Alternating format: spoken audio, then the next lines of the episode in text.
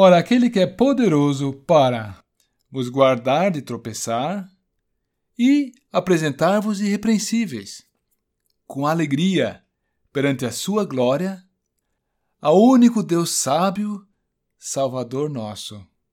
Seja glória e majestade, domínio e poder, agora e para todos sempre. Amém. Esses são os versículos 24 e 25 que encerram o único capítulo que perfaz a epístola de Judas. A carta de Judas termina num maravilhoso cântico a Deus, exaltando tudo o que ele é capaz de fazer. Analisando o texto um pouco mais de perto, nós vamos ver que são dois pontos da atuação de Deus que são particularmente realçados aqui.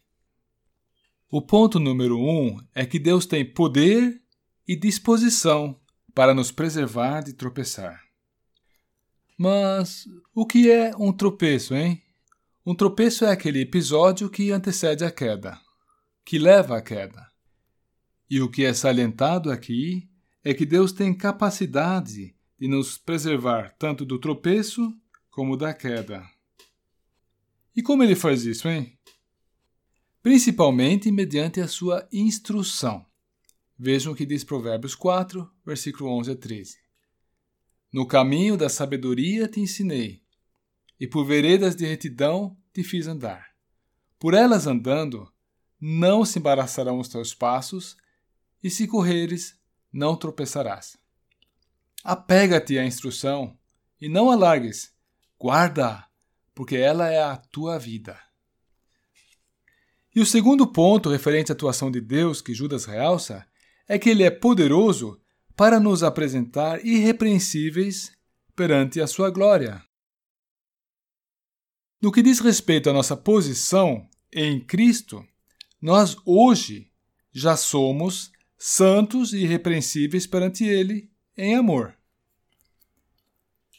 Porém, aqui, o texto de Judas faz referência a um fato futuro, a ocasião em que nós estaremos na presença de Deus com corpos glorificados.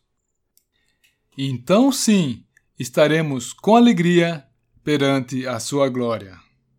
E esse também será o caso quando o Senhor Jesus se manifestar em glória no reino milenar aqui na terra.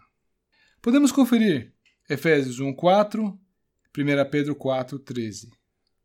Deus também nos elegeu nele, em Cristo, antes da fundação do mundo, para que fôssemos santos e repreensíveis diante dele em amor. E a mensagem de Pedro é esta: Alegrai-vos no fato de serdes participantes das aflições de Cristo, para que também, na revelação da sua glória, vos regozijeis e alegreis. Ao nosso grande Deus, que não somente é poderoso para fazer, como também irá fazer essas coisas. A ele pertencem a glória e a majestade, o domínio e o poder, e por esse mesmo motivo nós o queremos exaltar agora. Tudo isso lhe é devido já mesmo antes do tempo, continua sendo no presente e o será por toda a eternidade. No livro do Apocalipse, nós verificamos como esses aspectos são reiteradamente exaltados no louvor a Deus e no louvor ao Cordeiro. E tais louvores sempre culminam com o solene Amém. Apocalipse 5, versículo 13. Ao que está sentado sobre o trono e ao Cordeiro sejam dadas ações de graças e honra e glória e poder para todo o sempre.